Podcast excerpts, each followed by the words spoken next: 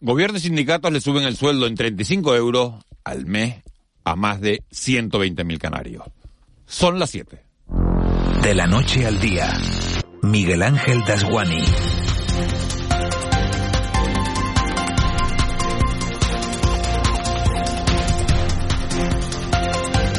tal?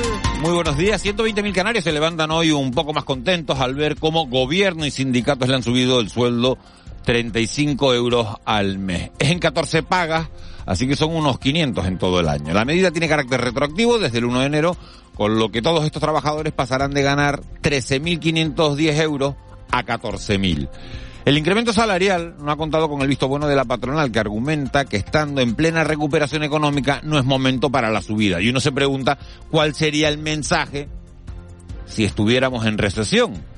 Pero uno cree también, y es intuición más que certeza, que ese no de la patronal a la subida es un no con la boca chica.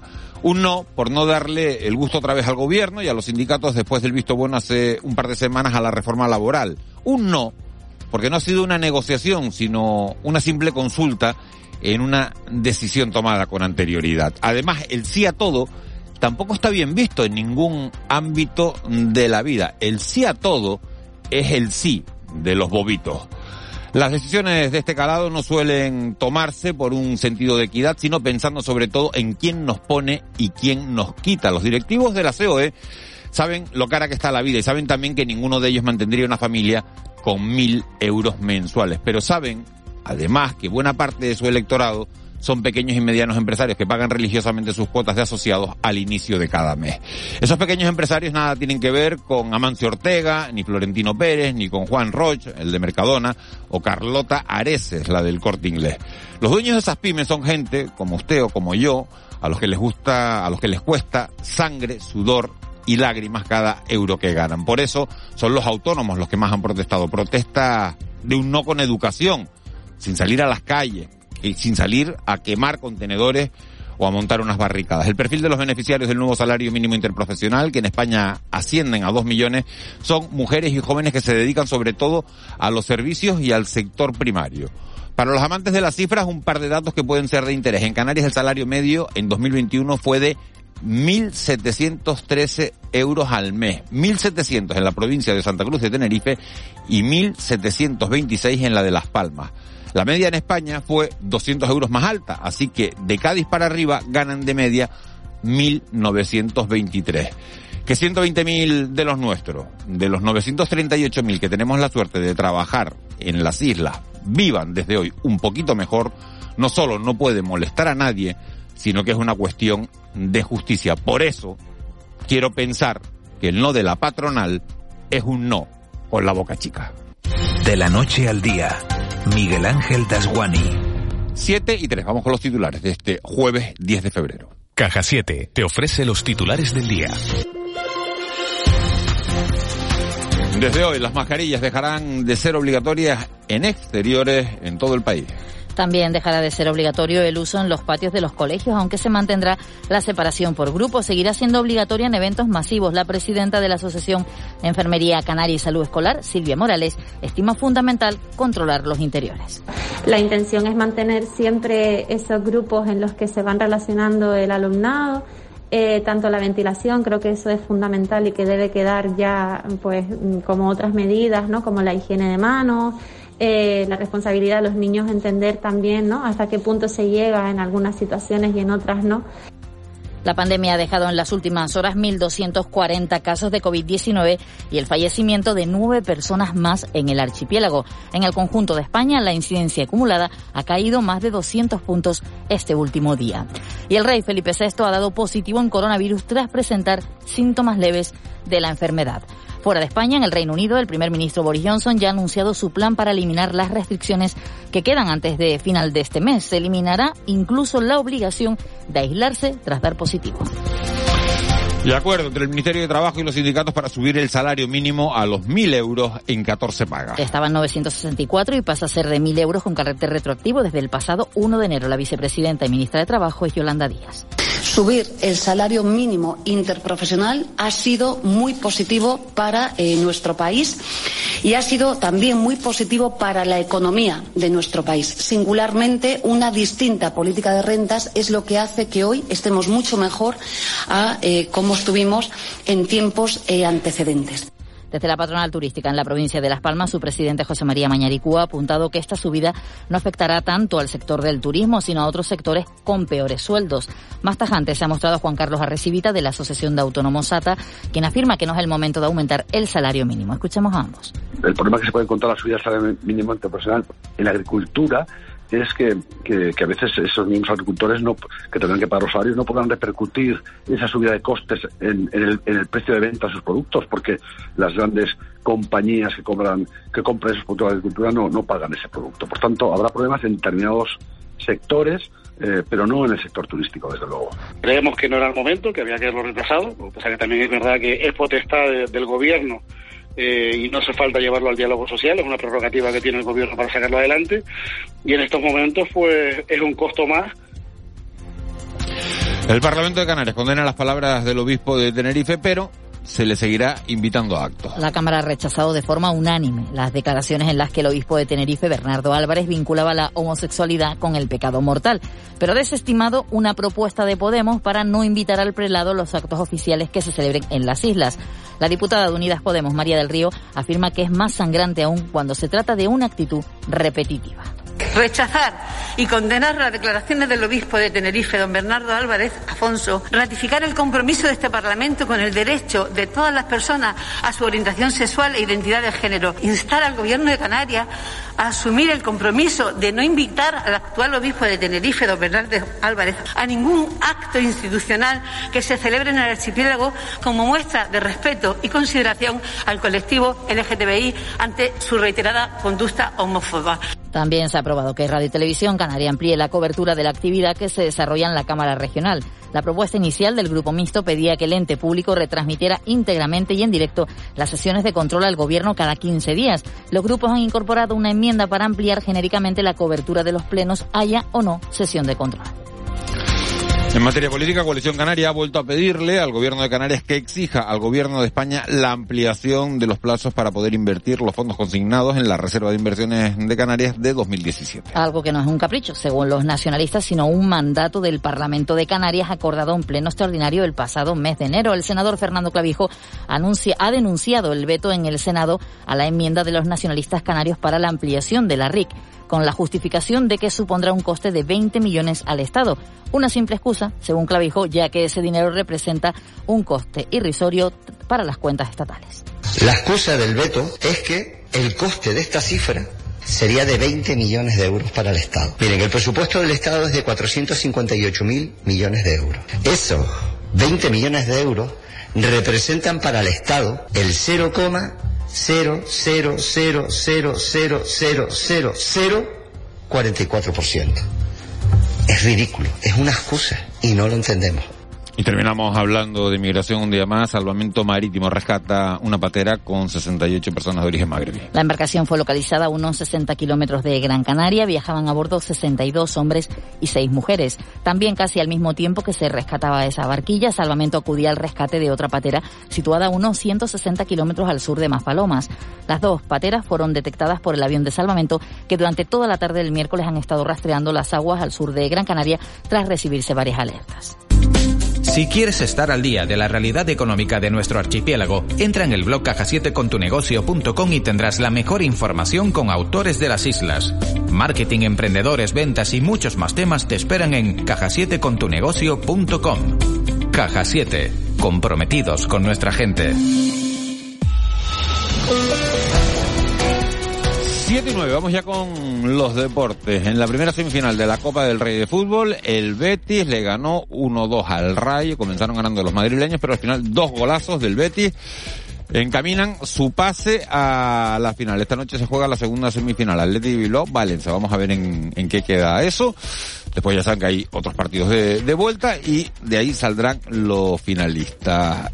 En lo que se refiere a los nuestros, victoria del Rocasa en balonmano, dura derrota y eliminación, por tanto, del voleibol del Guagua Las Palmas en la competición europea. Quedan apeados los Gran Canarios y en fútbol pendientes de lo que vayan a hacer este próximo fin de semana. Están preparando ya los partidos tanto Unión Deportiva Las Palmas como Club Deportivo Tenerife. Joaquín González, muy buenos días. Hola, buenos días Miguel Ángel. Nos vamos acercando un nuevo fin de semana con partidos muy importantes para nuestros representativos en la segunda división. El Club Deportivo Tenerife, cuarto clasificado, visitará el domingo al colista de la categoría, el Alcorcón, un equipo que lleva 17 jornadas consecutivas sin ganar. A pesar de ello, el lateral zurdo blanquiazul, Alex Muñoz, sabe que les van a poner las cosas muy difíciles. Es un rival que, que, está ahí abajo, pero bueno, es como decimos un lobo herido que al final va a sacar su garra, todo lo que tiene para intentar cada partido sacar puntos, intentar por su orgullo, ¿no? Quedar lo más arriba posible o, o, intentar ganar los máximos puntos.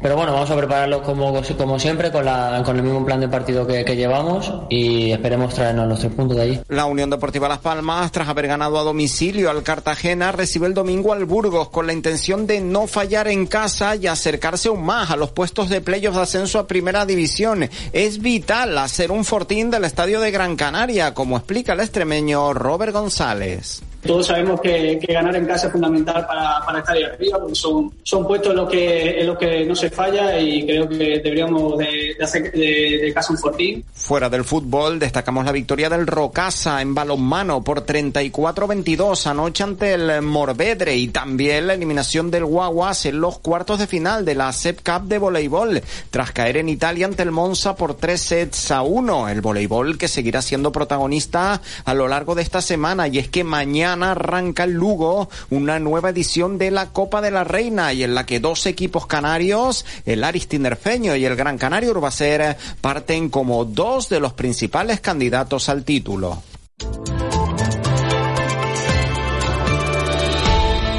Siete y once minutos de, de, la mañana. Vicky Palma, jefe de meteorología de Radio Televisión Canaria. Buenos días. Buenos días, Miguel Ángel. Buenos días de nuevo, digo, porque nosotros sí hemos hablado hace un ratito, pero hay oyentes que se están incorporando hasta, hasta hora de la mañana a la, a la sintonía de, de Canarias Radio. Sigue el calor, ¿no? Porque me dicen, en La Matanza, en el norte de Tenerife, 25 grados a esta hora de la mañana. Tú hablabas antes de, de temperaturas incluso de 28. Sí, sigue el calor. Las temperaturas han cambiado un poquito en, en las últimas horas. Es probable que bajen un poco ahora, pues, entre las 7 y las 8, pero estamos hablando de que tenemos, por ejemplo, en medianías y zonas altas las temperaturas que serían normales en esta época del año, pero a mediodía, no a esta hora de la mañana. Y bueno, valores disparados en, en algunas zonas costeras, por encima de, muy por encima de los 25 grados, en puntos donde no es nada habitual, puntos del norte de Tenerife, de la zona oeste de la isla, también en algunas zonas de la isla de, de La Gomera.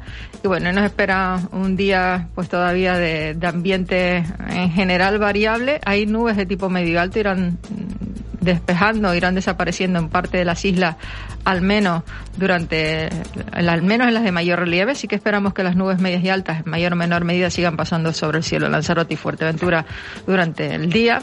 Queda calima, irá desapareciendo entre hoy y mañana. Eh, queda una calima bastante ligera y se va a mantener al menos hoy, se va a mantener también durante unas horas mañana.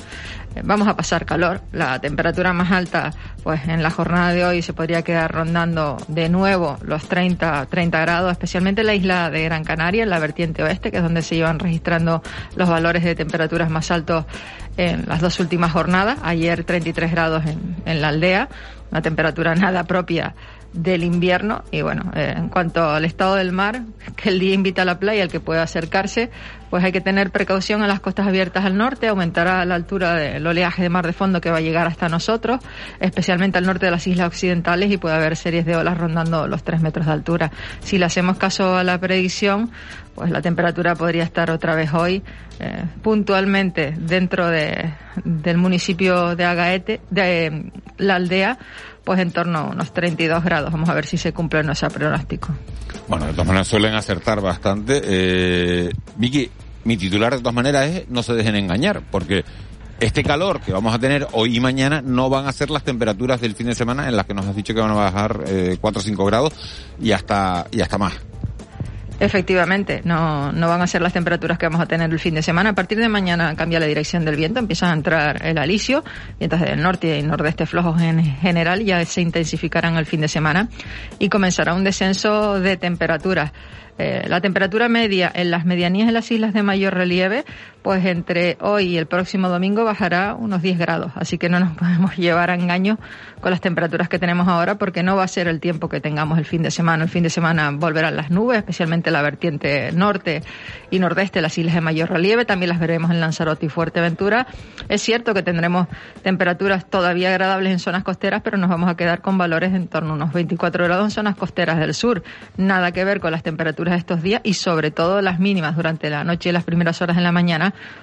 pues volverá al frío propio de esta época del año. Bueno, pues nada, como la información, información es poder, dicen, información para poderse organizar uno los planes que empezaremos a hacer todos a partir de a partir de mañana. Vicky, muchas gracias. Te vemos en, en la tele hoy por partida doble, ahora a la bueno, por partida triple, ¿no? Porque tienes buenos días, ahora a las 8 menos 10, después tienes Telenoticias 1, ¿no? Sí. Y esta noche fuera de plano a las 10 y cuarto. Te vamos a ver ahí explicándonos todo cómo se forma la calima, por qué tenemos la calima, por qué ha durado tanto la calima y cómo está cambiando el, el clima en Canarias.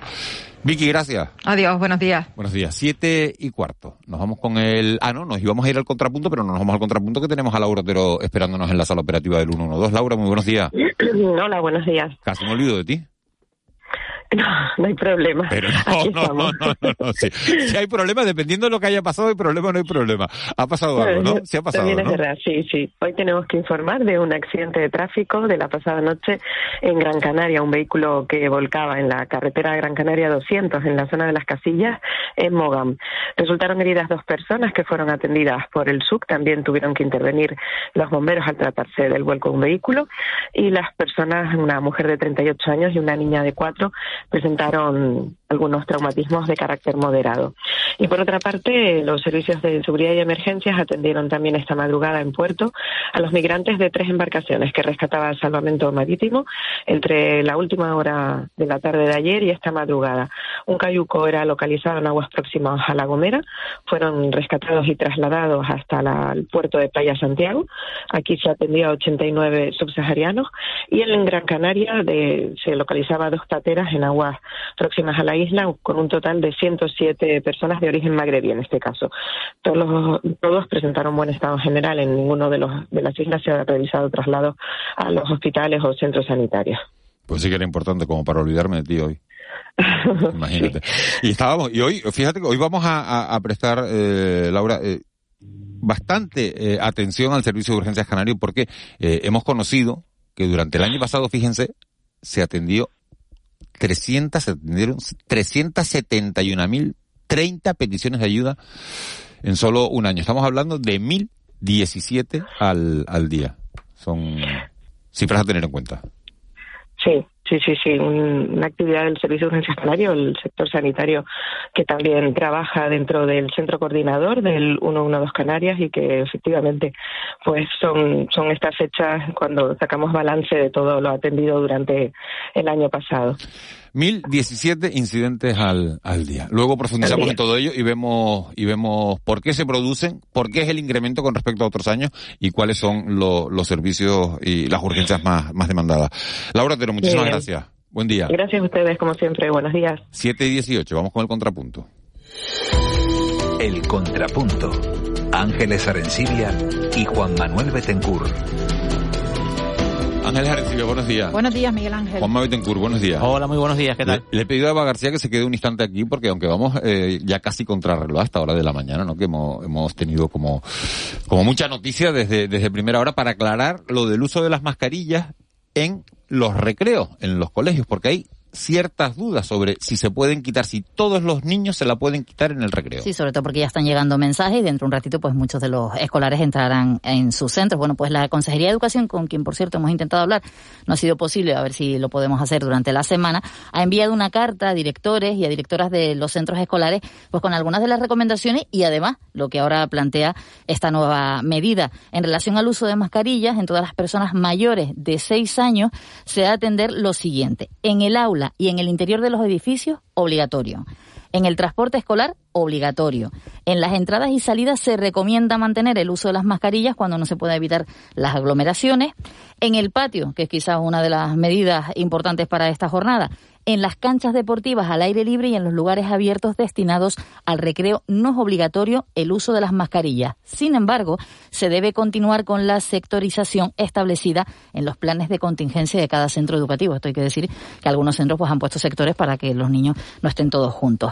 Y además es obligatorio el uso de las mascarillas en eventos multitudinarios, cuando se celebra el Día del Libro, el Día de Canarias, estas cosas que se celebran en los centros educativos, que tienen lugar en espacios al aire libre cuando los asistentes estén de pie o si están sentados cuando no se pueda mantener una distancia de seguridad de al menos metro y medio entre personas o grupos convivientes. Luego hay dos apuntes más, que se tendrá especial atención a la prevención de estigmas frente a aquellos niños y niñas que no quieran, que quieran seguir llevando la mascarilla eh, durante todo el momento. Y además se recomienda que el alumnado disponga de un dispositivo específico para guardar las mascarillas. Bueno, de todas maneras, cada niño no va a hacer eh, la guerra por su cuenta, no se lo tiene que aprender todo esto, sino que son los profesores los que están en los centros de enseñanza para decirle dónde se la tienen que poner y dónde se la tienen que quitar. Hay que aclarar que la distancia esta, que antes estaba en vigor de un metro y medio, ya no opera. Solo opera en eventos multitudinarios como Día del Libro, Día de Canarias, Orlas, que tienen lugar en espacios al aire libre, cuando los asistentes estén de pie o si están sentados, cuando no se pueda mantener una distancia de seguridad de al menos 1,5 metros entre personas. He hablado por WhatsApp, lo quiero aclarar, con el Gabinete de Comunicación del Ministerio de Sanidad, que me ha aclarado que para el patio en general, para el recreo en general, en espacio abierto, a cielo abierto, eso es obvio, eh, ya no opera la distancia de metro y medio sea, no es, se puede estar sin mascarilla a menos de metro y medio. Claro, pero está, bien el apunte que dice Juanma, en espacio abierto, porque no todos los centros educativos pueden tener un espacio, hay, gente, un patio. si el lugar de recreo es el pabellón, el polideportivo cubierto, hay que llevar la mascarilla. pero la normativa, la normativa es, es, similar a la que a la que se inaugura hoy para los mayores, ¿no? Para, para en general, para, para, para, para todos, ¿no? Nosotros no tenemos en aglomeraciones, recreo, no, tenemos, no tenemos recreo, no tenemos recreo, pero estamos en la calle, ¿no? que es nuestro recreo, pero en aglomeraciones, eh, todo esto que han hablado de las aglomeraciones y en sitios cerrados. Claro, lo que pasa que yo, realmente es una cuestión de, de, ¿no? de aplicar lo que sabemos. Eh, yo termino lo mío y me voy porque ya empiezan ustedes a discutir y a debatir. porque esto era solo para la Consejería de Educación y para los centros escolares. Y porque es verdad que hay muchos centros escolares, sobre todo de niños chiquititos, en los que el recreo no es en un espacio abierto, sino que sino que es en un con un césped o, sin césped o con unas mesitas en un sitio techado y cubierto. Y ahí dentro aunque sea el recreo. Es un interior. Es un interior. Y ahí sí hay que llevar la mascarilla, porque no es recreo en exteriores. No en el recreo. Exacto, exacto. Es el recreo en exteriores. el, umbral para no llevar la mascarilla no es el, no es la hora del recreo, es el lugar en el que está. Lo que pasa es que asociamos que recreo normalmente suele ser yo, les dejo solo un apunte, que es verdad que cada centro, y así lo, lo, lo especifica en esta carta, eh, la Consejería de Educación tiene un foro habilitado de responsables COVID donde pueden solucionar todas las dudas y además este, este espacio está atendido por personal sanitario, que al final esto es sanidad, no es la Consejería de Educación. educación actúa en función de lo que sanidad recomienda o... Pues muy oportunas las aclaraciones, Eva. muchísimas, muchísimas, gracias. Sí, no, si quiere dar el teléfono y vamos contestando nosotros en vez de la Consejería, hombre. Se entiende, Miguel Ángel, que el recreo no es una aglomeración. Claro, porque está sectorizado, eh, tal, porque yo me acuerdo en mi colegio de chicos, el recreo eran aglomeraciones. Bueno, depende de los amigos que tengas, ¿no? Porque puedes estar con uno, te puedes poner... es que todo depende. Si, eras la mujer popular de, de, tu clase, tendrías una aglomeración. En aquella época éramos todas populares. Así, eran todas populares. No, te creas, ¿eh? los, colegios, los colegios son muy de ruines, ¿eh? También si te ponen una cruz, te ponen una cruz, ¿no? Antes, ahora ya, ahora ya no. Bueno, no, no, sé, no sé, porque hace mucho que no voy al colegio, ¿no? Pero antes, al, al gordito de la clase, al de las gafas, a al, al, menos espabilado, a veces se, le hacían ¿eh? muchas ruindades, ¿eh? Al empollón. Al empollón, al empollón también se le marginaba, ¿no? Eso, eh, y ahora fíjate, ahora... Bueno, pues ahora sin mascarilla. Ahora sin, ahora sin mascarilla. Desde hoy. Hoy es el... Sí, sí, hoy parece El Día de la Libertad de la Mascarilla. sí, parece que, marca una especie de umbral, sí, es verdad. Pero fue hace dos meses, en realidad, cuando no teníamos la mascarilla en la calle, porque fue en diciembre. Para los recreos no. Ah, para los recreos no. Se mantuvo, sí, sí. Pero eh, no teníamos la, la obligación de llevar mascarilla en la calle, pero mucha gente lo llevaba. Ahora será curioso observar cuánta gente va a seguir eh, usándola, ¿no? Dice, bueno, dice bueno, buenos días. La verdad que los oyentes no dejan caer una al suelo. Dice, en mi clase Juanma sería el erudito y Ángeles la guapa empollona. ¡Oh! Dice, y Miguel el golfillo. No, pues, pues no, no entiendo yo. no entiendo yo, yo porque yo me llevé un impacto en el, eh, ahora esto lo cuento que no viene, no viene al caso, en, en el, en primero U que me dieron cinco suspensos seguidos y yo dije, mi madre. Mi madre debió pensar que era, que no era completo, ¿no? Porque al final no fueron cinco insuficientes, sino cinco muy deficientes. Lo digo para los que estén ahí que, que, al final se pueden hacer cosas en, en la vida. Bueno, vaya follón que se ha montado con, con el tema de, de los vestigios franquistas, ¿no?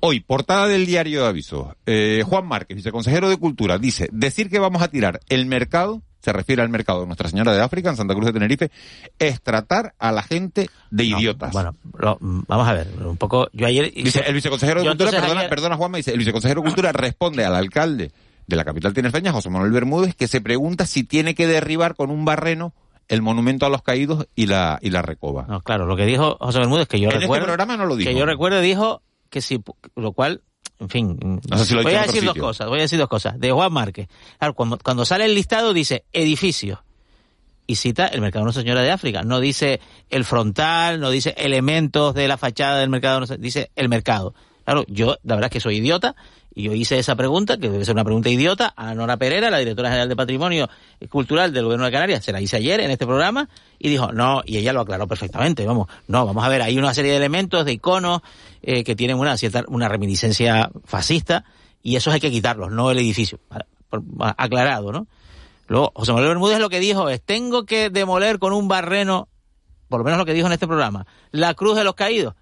Lo cual, bueno, deja de también una reflexión que también hay que cogerla con pinza. Bueno, porque, en una fin, una torre, ¿no? una Eh. torre se puede demoler con qué? Con un proyecto de demolición. Entonces un proyecto de demolición se lo carga un arquitecto Sí, sí, y te lo pero se lo demuele. dijo como en fin, o sea, no, tampoco, es tan- tampoco es tan ¿no? difícil y el alcalde de Santa Cruz lo sabe perfectamente. Sí, pero ¿no? la, princip- la principal queja del alcalde de Santa Cruz es eh, el por qué Santa Cruz, ¿no? El por qué es Santa Cruz la primera en este catálogo y por qué eh, se quiere eh, acusar al gobierno de querer esti- estigmatizar a la ciudad, ¿no?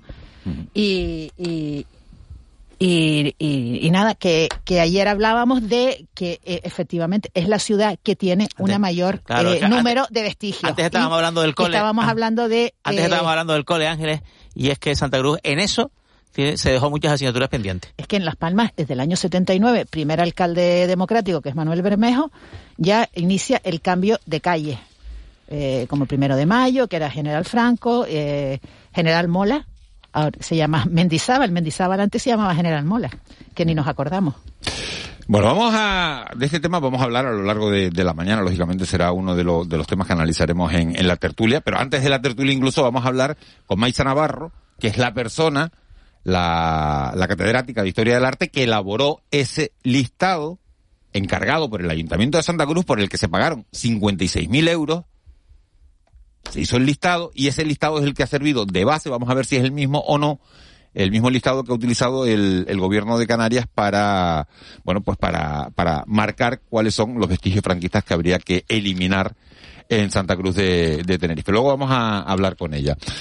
Nuestra primera parada de la mañana, nuestra primera comunicación va a ser con, eh, de hecho tenemos ya comunicación con él, con Juan Carlos Lorenzo, que es el coordinador territorial en Canarias de la Comisión Española de Ayuda al Refugiado. Señor Lorenzo, muy buenos días. Hola, buenos días, Miguel Ángel, y al resto de tertulianos. Eh, ¿Cómo estás? Bien, bien, empezando el día con, con ganas de intentar, no sé, de, de aportar alguna cosa positiva por ahí.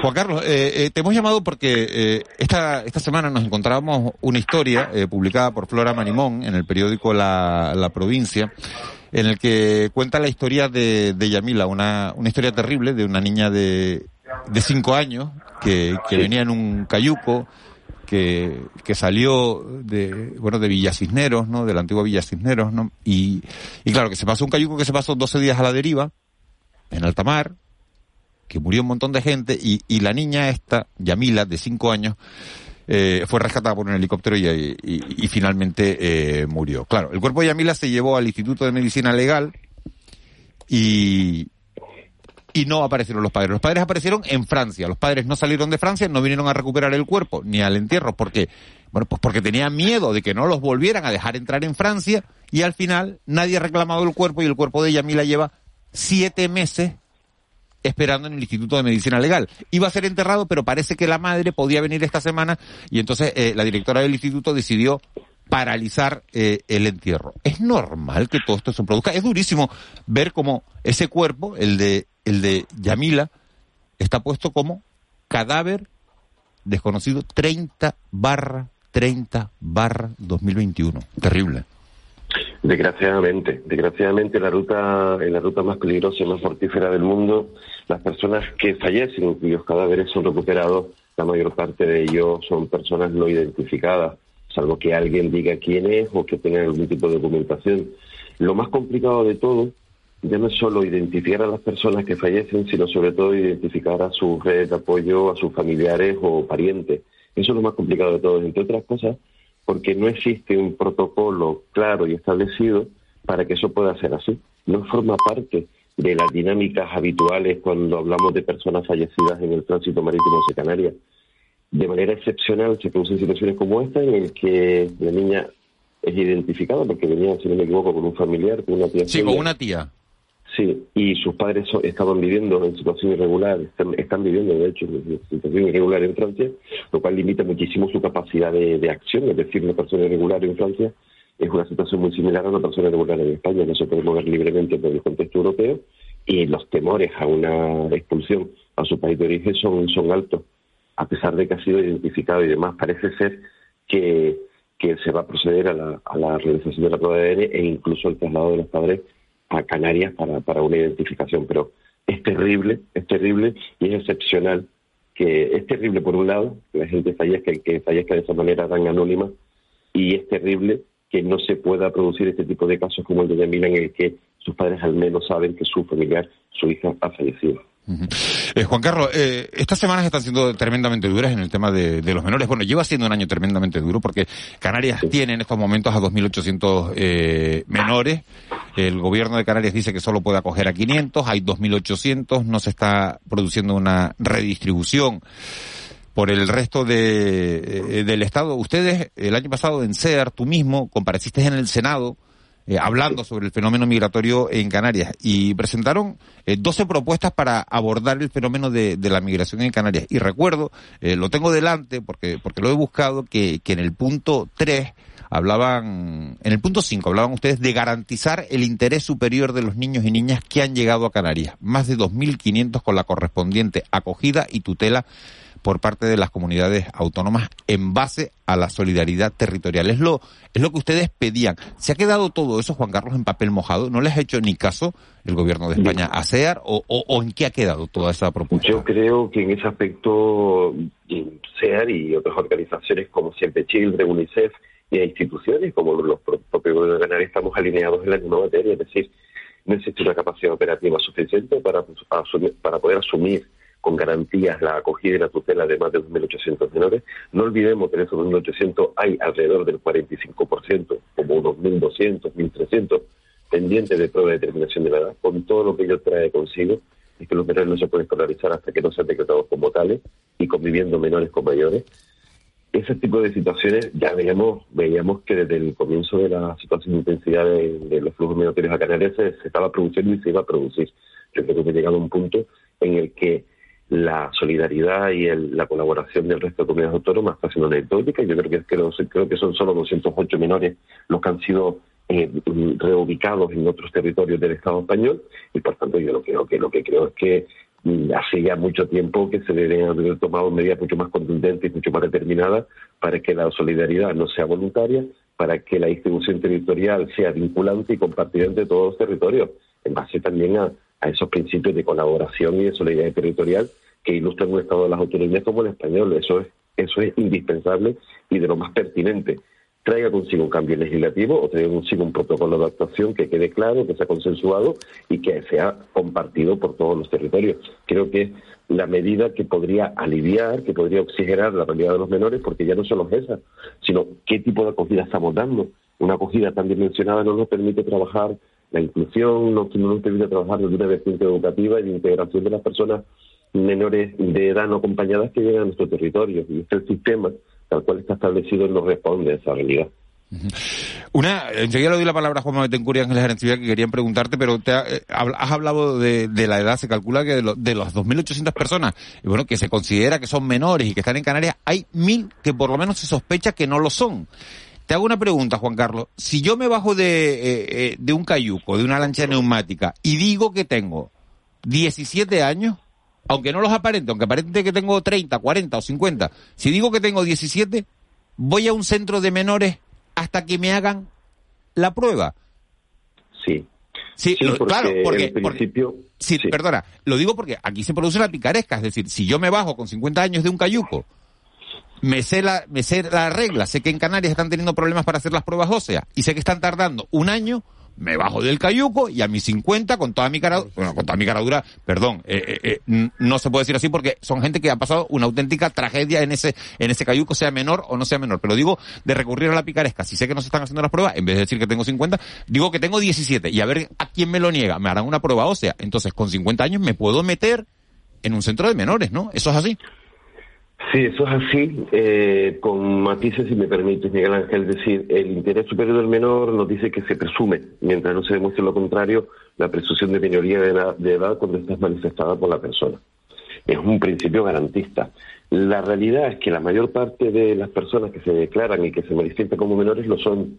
Es verdad que hay otros que no lo son, que son mayores y se declaran como menores entendiendo que el sistema los va a proteger mejor y por otro lado hay menores que se declaran como mayores porque consideran que es la mejor manera para que sean trasladados de manera más ágil a, por ejemplo, un contexto peninsular, un contexto continental. Se dan ambos casos, pero es verdad que son minoritarios en comparación con que la mayor parte de los niños y niñas que dicen que son menores lo son.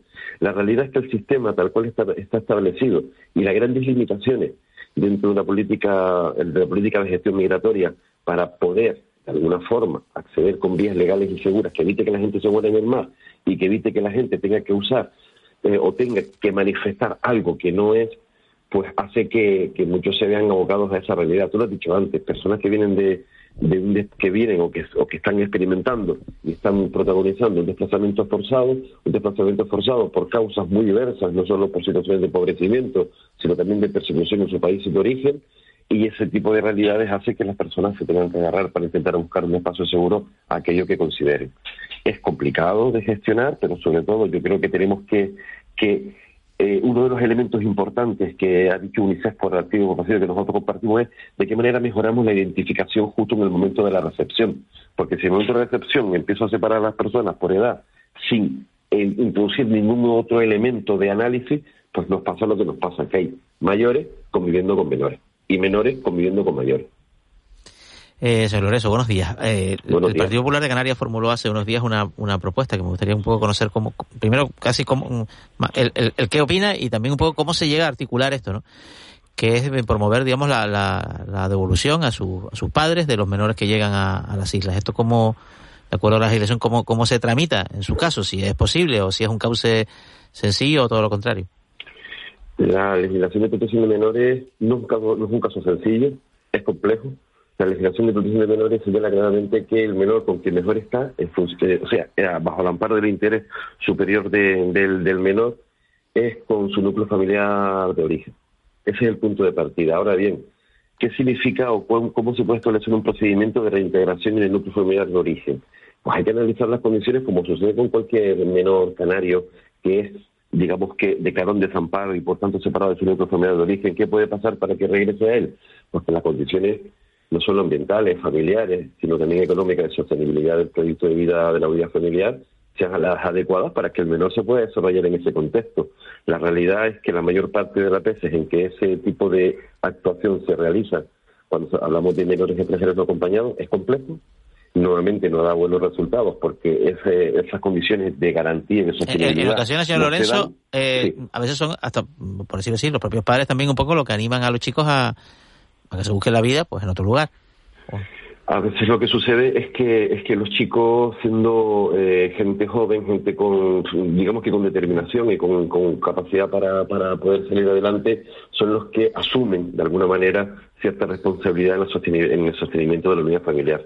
Una, una unidad familiar eh, empobrecida, una, una unidad familiar que posiblemente tenga muy poco horizonte vital y por otro lado una unidad familiar que puede hacer que se puede encontrar en ocasiones, por ejemplo en el caso de los niños y niñas que provienen de Mali, en una situación de persecución por un conflicto por un conflicto bélico. La realidad es que la mayor parte de los intentos para reintegrar en su núcleo familiar de origen no son exitosos no son exitosos. Y de hecho, la ley señalaba, ahora con la modificación del reglamento de, de, extranjería con respecto a menores, habla que si tras los primeros tres meses no es posible ese reingreso en el familiar de origen, habrá que comenzar a tramitar lo que tiene que ver con la documentación de residencia en el entorno de una sociedad como la Canaria.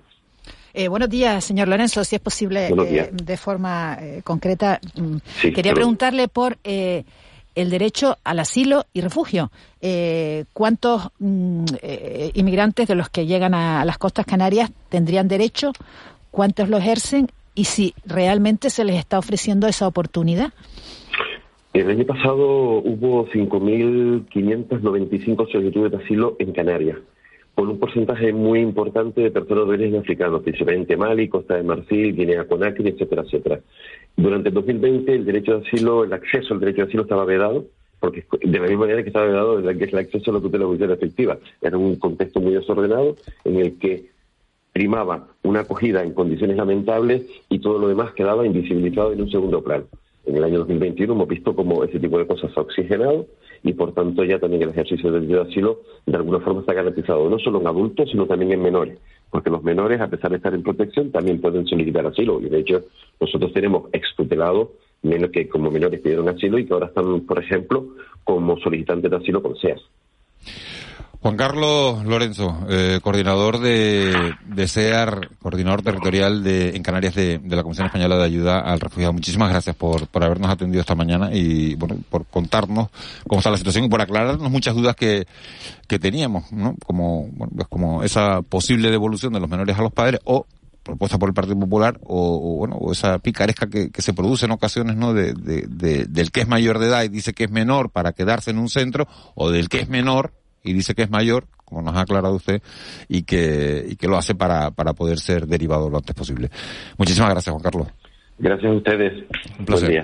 7.41. Esa es la, la situación de, de, los menores migrantes. El gobierno de Canarias sigue pidiendo al Estado que le eche un capote, que no puede ser que, que sean menores o que sean mayores. No puede ser que se tarde un año en hacer la prueba ósea a todas esas personas para saber cuál es la, la edad real, la edad, la edad que tienen y no se puede tampoco permitir que una comunidad autónoma de dos millones de habitantes al final esté cogiendo a 2.800 menores sean menores o sean mayores cuando solo tiene capacidad para, para 500. Habrá que buscar la manera, habrá que articular la manera de que alguien le ponga asunto y articule las vías necesarias para, para que se produzca esa, esa solidaridad territorial. Vamos a cambiar de, de asunto. El motor de la, de la economía canaria es el, el turismo. Hace, en enero, el mes pasado se celebraba en, en España, Fitur, se celebraba la feria más, más importante y notamos una, una sensación muy positiva eh, unas perspectivas eh, empresariales muy potentes con respecto a lo que puede ser este, este 2022. Los empresarios canarios están contentos, creen que pueden tener un año de recuperación, una buena temporada turística y claro, queremos ir a la otra parte, a las personas que mueven a esos turistas que llegan al archipiélago y para ello nadie mejor que Arian Kers, que es el director de director general de TUI en los Países Bajos. Señor Kers, muy buenos días. Muy buenos días. Eh, la rebaja en las restricciones ha provocado de verdad eh, una reactivación en, el, eh, en los viajes? Bueno, yo creo que sí. Eh, bueno, en, caso de Holanda, el lockdown, yo creo que a pesar de todo no, no ha frenado nada. Hemos tenido un invierno excelente en Canarias. Eh, para las próximas semanas, eh, a partir del 16 de febrero hasta el 1 de marzo, que hay, hay, fecha de vacaciones, estamos doblando la capacidad de Canarias en comparación con febrero 2020. Entonces, vemos que la demanda este invierno ha sido excepcional. Entonces, estamos en este caso en Canarias muy contentos. Los, destinos vacacionales que, que, buscan los clientes, por ejemplo, los holandeses o, el resto del mercado europeo, ¿siguen siendo los mismos antes de la pandemia o han cambiado las preferencias en función del índice de vacunación de los destinos o de las medidas sanitarias que tienen en un sitio o tienen en el otro? No, porque Canarias siempre ha sido en invierno, yo creo que el destino eh, más, eh, más exitoso y más demandado por los clientes de, norte de Europa, ¿no? El, clima, pero también eh, la seguridad, yo creo que ayuda muchísimo y bueno, este, este, invierno se ha mostrado de nuevo que Canarias ha sido el destino más favorito de todos los clientes de norte de Europa. Algunos han podido probar Cabo Verde, otros eh, han quedado eh, en, casa o han, celebrado las vacaciones eh, de esquí, pero bueno, también ahí hubieron bastante limitaciones, entonces finalmente yo creo que Canarias ha sido el gran ganador de, conseguir unas vacaciones seguro responsable para todos los clientes que han llegado ahí y la gente han disfrutado muchísimo. ¿Se han duplicado los vuelos entre el 15 de febrero y el 1 de marzo? Sí, se ha duplicado y encima ya a partir del 16 de febrero comenzamos otra vez dos veces a la semana a La Palma. Yo creo que eso también es una gran ayuda y nos, nos alegra muchísimo. Y por otro lado también eh, hemos ampliado en Holanda los vuelos regionales desde los aeropuertos de Eindhoven, Rotterdam, Groningen, el norte de Holanda. Entonces, la demanda está, la gente quiere salir y yo creo que estamos dando la oportunidad para que la gente disfrute sus vacaciones eh, este invierno en Canarias. Eh, buenos días, señor Kers. Eh, usted conoce bien el, mercado canario. Eh, ha dicho que, esta temporada de invierno ha sido excepcional, lo acaba de decir, ¿no? Para, para, el turista holandés.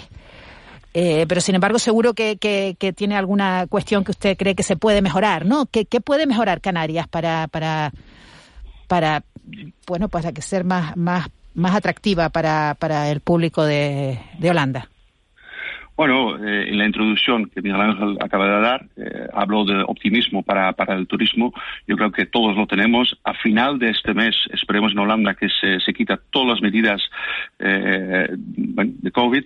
Entonces la gente tendrá todavía más libertad de viajar. La demanda está ahí. Yo acabo de venir de Turquía. Estuve esta semana en Turquía.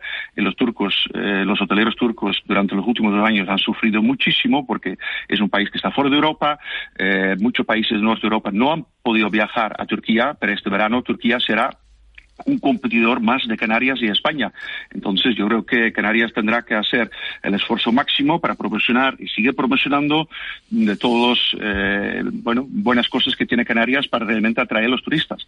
Eh, el, verano pasado y el invierno no han tenido competencia ninguna y para el verano tanto Grecia, pero en, en este caso también Turquía será otra vez un país muy importante que recibirá muchísimos turistas del norte de Europa.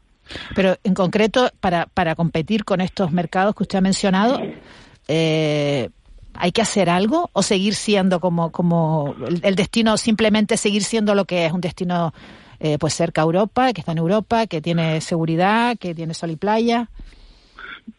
Estás nombrando exactamente lo que la gente está buscando. La gente sigue eh, temiendo un poco qué pasa cuando eh, compro mi viaje ahora a Canarias, eh, en caso que poco antes de salir, bueno, tengo COVID o que en el destino me contagio, ¿qué pasa? Yo creo que la seguridad eh, es una de las cosas más importantes, el tema de, de, salud. Yo creo que a mucha gente le preocupa, entonces yo creo que cuando Canarias en este caso puede controlar la situación y demostrar realmente que la gente está ahí en su casa y todas eh, las facilidades se cumplen, yo creo que tenemos una gran ventaja en comparación con otros destinos. Claro, se puede entrar en otros temas, ¿no? Yo creo que cuando empezamos a comparar otra vez eh, lo que ofrecen otros destinos en comparación con Canarias, ahí siempre mm, también va un poco por la demanda de que la gente quiere y lo que están buscando. Yo creo que Canarias en este caso ofrece mucho más que solo playa y yo creo que ahí está bien el tema. En verano Canarias tiene un clima excepcional que muchos europeos no lo saben, porque piensan que bueno, las islas están al lado de África, hace demasiado calor,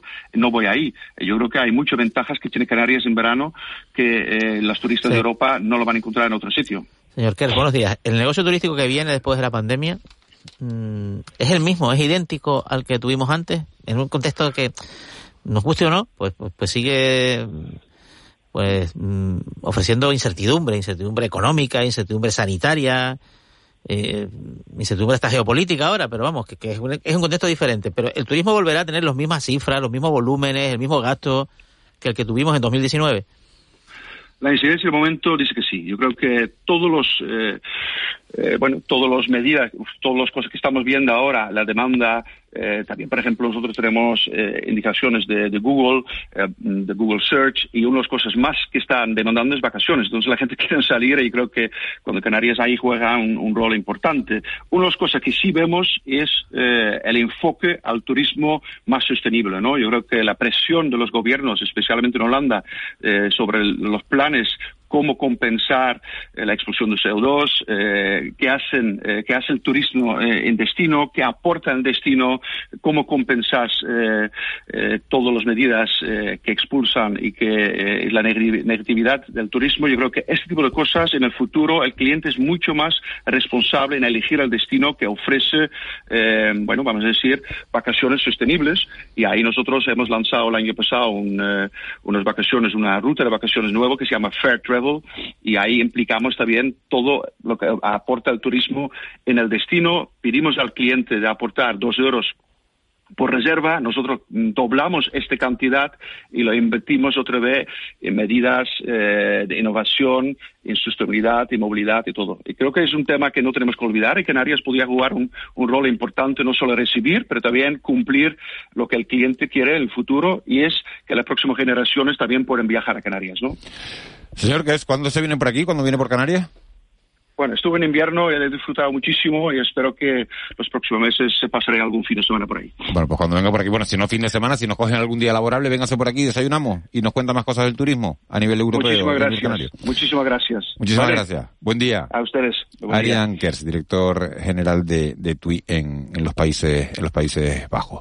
7.50 de, de la mañana. Antes de meternos en el boletín de las 8 vamos a, lo prometido es deuda. Les habíamos prometido que íbamos a seguir tratando este, bueno, este, esta polémica que se ha formado de, de, la noche a la mañana con los vestigios franquistas para dar cumplimiento a la ley de, de memoria histórica y que ha ocupado en los últimos días la, las portadas de, de, todos los periódicos. La polémica ya la conocen, el gobierno de Canarias hacía público el listado de, esos monumentos que hay que, que hay que, bueno, con los que hay que tirar, que hay que, hay que cambiar, que hay que eliminar y, claro, ha hecho público solo los de Santa Cruz de Tenerife. El Ayuntamiento de Santa Cruz de Tenerife le ha sentado mal, le ha sentado como una patada que, el gobierno de Canarias solo se haya centrado en Santa Cruz de Tenerife y dice, bueno, pues, pues, pues que, que, esto no es así, que, que aquí o los elimina todo el mundo o que no tienen por qué ser ellos los, los primeros.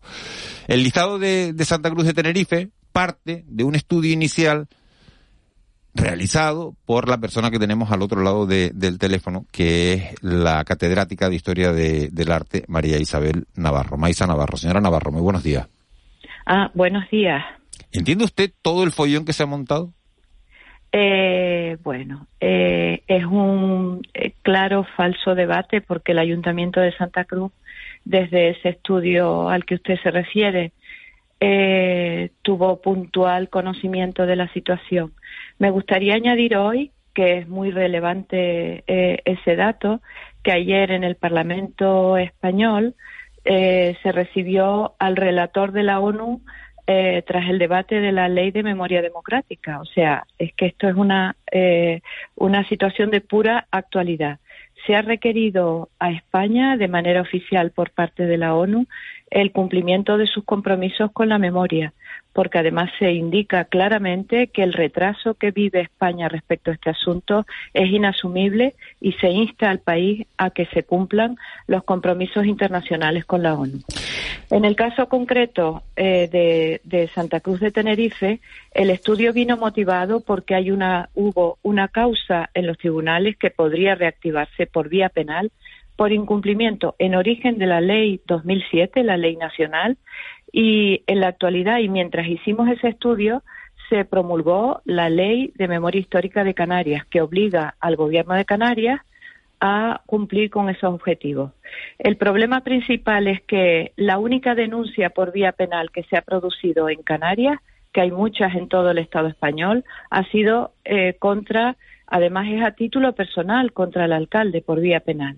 Esto quiere decir que en realidad el trabajo que se hizo en su momento y ahora eh, este procedimiento que ha hecho por, porque tiene obligación de hacerlo el gobierno de Canarias, lo que viene es a cumplir con un, con un objetivo que no es que sea contra la ciudad, es que en Santa Cruz de Tenerife, por razones históricas, se promovió todo un sistema de honores que lo que hizo fue eh, mm, obligar a la población civil a asumir una gran cantidad de financiaciones para distintas clases de monumentos y toda clase de mecanismos de honores eh, que se hacían precisamente para intensificar la idea de que Tenerife era el origen y, y el éxito de la guerra civil española. Entonces, evidentemente, esto debe asumirse con madurez y con tranquilidad, sin cambiar los argumentos.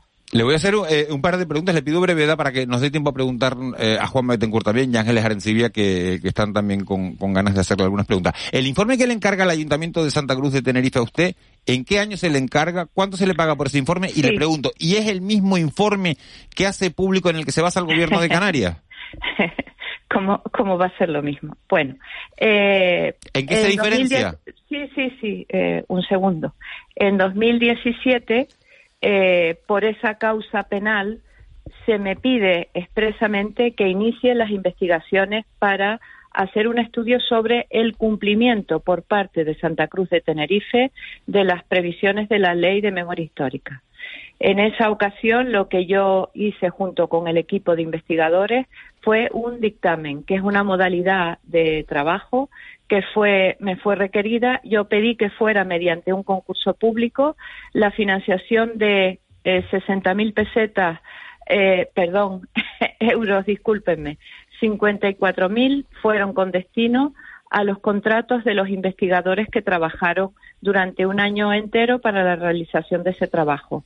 Yo no percibí ninguna retribución por la coordinación, eh, a pesar de que esta fue una contratación ajena a cualquier otra modalidad.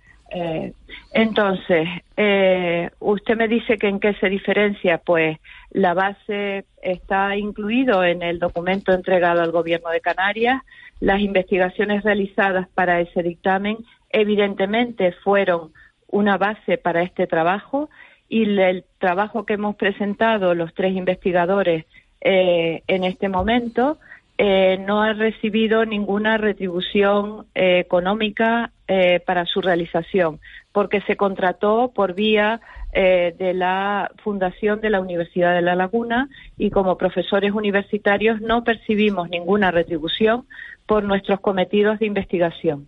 No sé si eso responde a sus preguntas. Sí, sí, sí. Lo que quería, lo que me preocupaba más es el tema de si hay diferencia entre el informe suyo y en qué se diferencia, ¿no? Eh, esa- Pero yo no entiendo mm, qué interés informativo tiene que yo le diga que un dictamen es un Hombre, informe. para mí, para mí sí lo, para mí, si me disculpa señora Navarro, para mí sí lo tiene. El que sea el mismo informe y que el gobierno haga suyo el informe completo y que, o que, o que haya elaborado otro informe. Ese informe, ese informe fue asumido en 2019 por los portavoces de la corporación municipal y ese contenido que, como digo, es conocido por toda la corporación.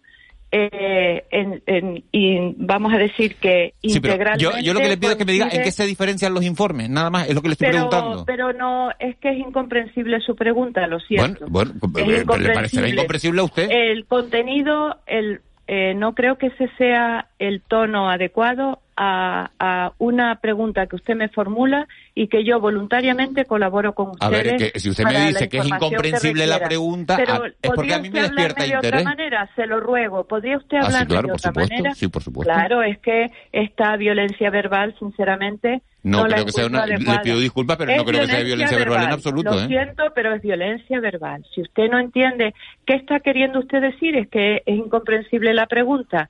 No, Todos profesora- los contenidos del Navarro, dictamen, profesora todos Navarro. los contenidos del dictamen, le aclaro, están incluidos en este catálogo de vestigios que se presenta. Profesora ahora. Navarro, me llamo Juan Manuel Betancourt. Yo creo que lo que le pregunta a Miguel Ángel Juani es, es que si, si, si, el, si el, el, el, el borrador de catálogo que propone el gobierno se basa o es idéntico al Claro, informe que usted coordinó, nada más. basa, se basa, evidentemente que se basa en esas investigaciones, claro. Ah, pues está.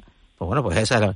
Eh, pero desde el principio les dije que era una falsa polémica bueno, porque bueno, pues sí, pero es una este consideración contenido- subjetiva suya. Pues yo- que, que- no, que no, subjetivas no, son objetivas porque yo conozco, como es lógico, ambos trabajos. Si ustedes quieren derivarlo también, a otro argumento, si ustedes lo quieren derivar a otro argumento, No. tendría sentido para los oyentes que ustedes digan por qué y qué diablos me están ¿Le preguntando. puedo, le puedo hacer una pregunta? ¿La retirada, por ejemplo, del, del monumento a Franco, hace falta que se apruebe el catálogo para retirarlo? ¿Es necesario un requisito No, legal, sí o el no? ayuntamiento, fíjese, el, el alcalde Juan Rodríguez Doreste, en la primera legislatura de la democracia, hizo toda la eliminación de vestigios franquistas hace eh, pues bueno, ya saben. Bueno, y antes que, él, Manuel Bermejo, señora Navarro, que, que, que fue que antes que él fue Manuel Bermejo, que fue el primer alcalde democrático de Las Palmas, no Juan Rodríguez Oreste. Pero lo que yo no le estoy hablando de Juan Bermejo, lo que digo es que la acción sobre la retirada de los elementos franquistas la inició el señor Juan Rodríguez Doreste. Es lo que acabo de decir. No entiendo esta eh, por qué esta animadversión en las preguntas que ustedes me dirigen. No, no, no, lo puedo entender porque por mi parte creo que ha sido un gesto amable colaborar con ustedes como creo que debe hacer cualquier persona que pertenece a la comunidad universitaria. Y se lo agradecemos de verdad, Marisabel Navarro, le agradecemos de verdad pues que nos no haya lo he notado, ¿eh? No lo he notado en absoluto. Pero yo se los agradezco, pero me tengo que retirar porque tengo otro compromiso en este momento. Gracias por sus preguntas. Bueno, muy amable, muchas gracias. Bueno, 7.59, señores, esto es lo que... no ha habido ninguna intención, no nos posicionamos de ninguna manera, hacemos las preguntas que consideramos que pueden ser de interés general y ya está, con la mayor eh, educación, con la mayor tranquilidad y la mayor... bueno, consideración de experta, ¿no? No sé, su consideración de experta nada ha quedado claro, Bueno, muchísimas gracias en cualquier caso, Marisol Navarro, por, por obviamente, atendido. Y la propuesta del gobierno se basa en el informe que coordinó ella. Sí, y es lógico, eso es lo que preguntamos. Bueno, en fin, vamos con Cristian Luis en las noticias de las 8.